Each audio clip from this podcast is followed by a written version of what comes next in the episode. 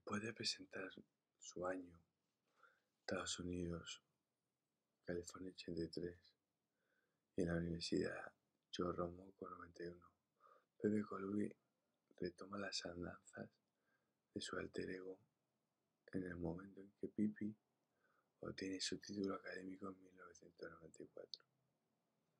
A base de inconstancia, falta de ambición y tendencia a no esforzarse, intentará labrarse un futuro sin doblar el espinazo. Nadie ha logrado menos con tan poco. Pipi entra en la vida laboral sin muchas expectativas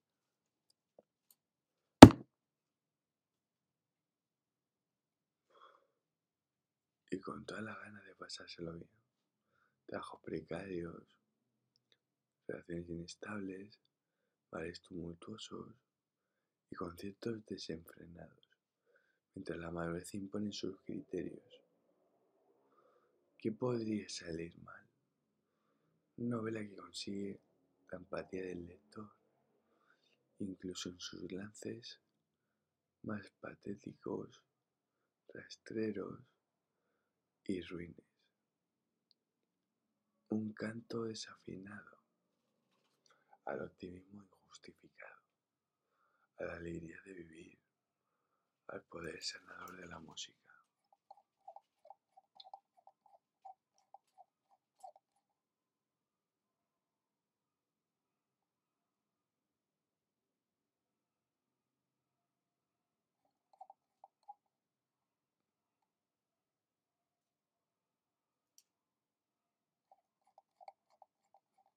Ver qué podemos hablar, leer de, este libro. A leer esto.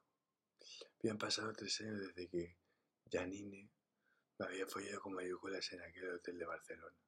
Seguía sintiendo esa acometida como una de las cumbres de mi, de mi azarosa vida, pero pronto comprendí que su enfática entrega había soltado, saldado una cuenta y cerrado las puertas a un reencuentro a no ser que se divorciara de Mar.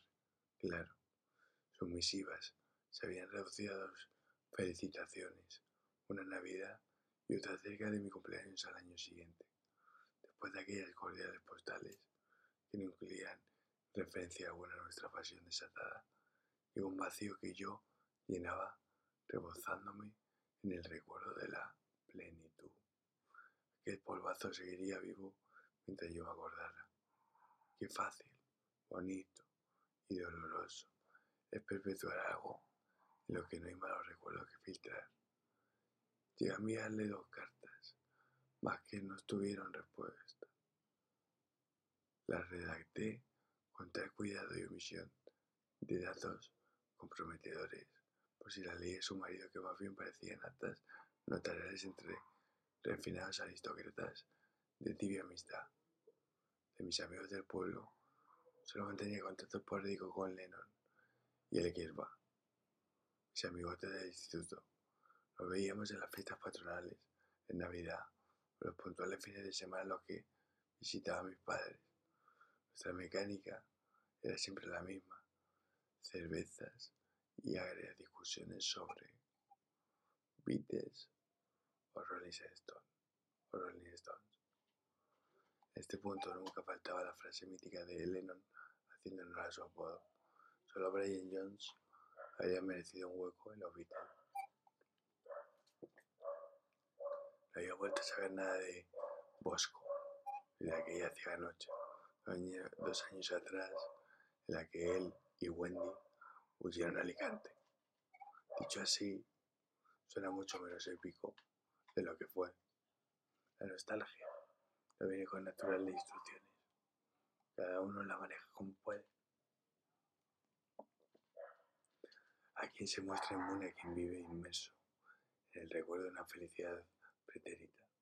Los primeros olvidan su pasado, los otros no disfrutan del presente. Lo más saludable es un punto medio que te permite aprender vivencias para tamizar el porvenir.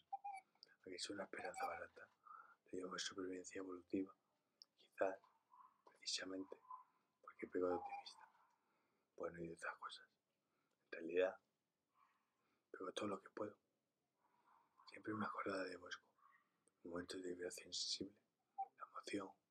Es como el agua de lluvia alojada bajo una inestable baldosa en la acera. Salpica cuando, cuando menos lo esperas. Los motivos pueden alterarte el ánimo de manera intensa y fugaz. Son inescrutables, pero deben ser puntualmente imprevisibles, porque si sufres continuas variaciones de tu estado anímico, deberías hacértelo mirar cambiar de acera, claro. Emocionarse, además de bueno, es justo, innecesario porque ese arrebato, agradable o penoso, funciona como un geyser que libera las tensiones propias cualquier persona que dos dedos de corazón, con dos dedos de corazón. No sé nada de Bosco, y solo él podía comunicarse conmigo. No tenía más datos suyo que Alicante, y saber si seguiría por allí. Urtubi, mi otro gran valedor de los años de facultad, me había escrito un par de veces desde Murcia, donde trabajaba en negocio familiar. Sus breves misivas me habían transmitido tanta cordialidad como estoy hacia el rumbo que había tomado su vida. Mencionamos vagamente la posibilidad de vernos, quedar en Madrid, hacer algo, pero todo sonaba remoto e improbable. Las cartas se fueron espaciando. De los verdaderos amigos, no hace falta despedirse.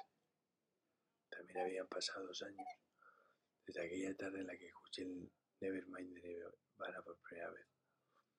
Nada más disfrutarlo entero, lo grabé en una cinta para echársela a tubi esa misma noche, pero no apareció por el mundo. Cuando llegué al muralla, ya con varias cervezas aturdiéndome, la percepción decidí actuar como si fuera el profeta que tenía la verdad y la vida en sus manos.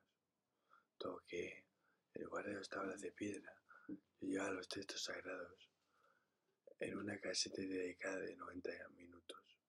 Los mandamientos, en vez de tallados, estaban cantados por Kurt Cobain. Sonaba en el bar el Give, el Give the Way de los Red Hot Chili Peppers, llenándonos a no pocos iluminados, danzarines ímpetu funky sinimiescos.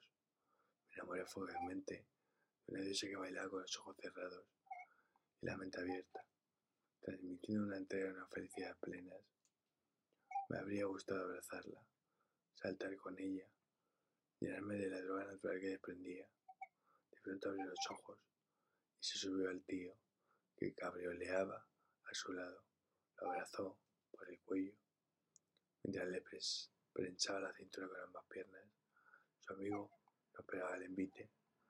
También bailaba con los ojos cerrados y pude ver cómo los dos se precipitaban al suelo de cámara lenta, como si a la torre de Pisa le dieran el empujoncito que llevaba siglos pidiendo. Al acabar la canción, me acerqué a la barra a pedir otra birra y me encontré con un conocido de la facultad. Solo puedo decir conocido, porque en aquel instante no recordaba su nombre, puede que nunca lo hubiera llegado a saber. Ese era el nivel de confianza. Nos saludamos y celebramos con la mirada que arrancara el, el Enter Sandman de Metallica. ¿Se escucha el disco de Nirvana? Le pregunté palpando la cinta dentro del bolsillo de mi cazadora. Solo conozco el vídeo ese que tocan en un instituto. Mola. Su apatía y falta de concreción me hicieron dudar por un momento, pero enseguida reubiqué su laguna como una motivación para entregarle el álbum que le cambiaría la vida. Te voy a regalar esto. Dije con solemnidad, mostrando la caseta. Y como si él no supiera leer las gruesas letras claramente escritas al rotulador, en el lomo y en la propia cinta, añadí en voz alta, se titula Nevermind, lo vas a flipar. Yo me veía en ese momento como Jesús de gran poder del rock. Esperaba que se mostrara de rodillas, en agradecimiento, respeto y humildad, pero no ocurrió nada de eso. No venero mi porte, no alabo mi generosidad. Miró la casete con franca indiferencia y la guardó en el bolsillo de su camisa. Ya te contaré, levantó como si no se fiara del todo. Habría pagado por arrancársela del pecho. Regresaba a casa en autobús, desde el pueblo de mis padres. Oye, este es otro tema. Pero vamos a decir una cosa.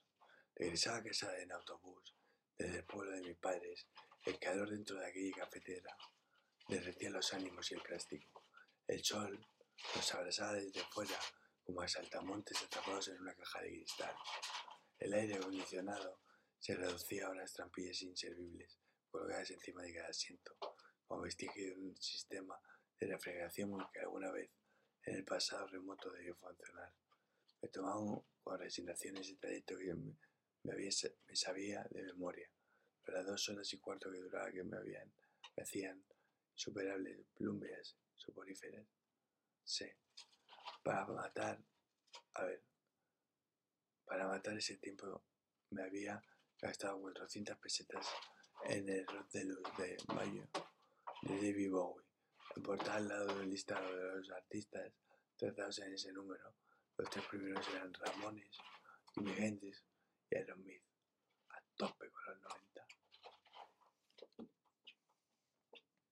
Y con So So So, eh, hija de puta.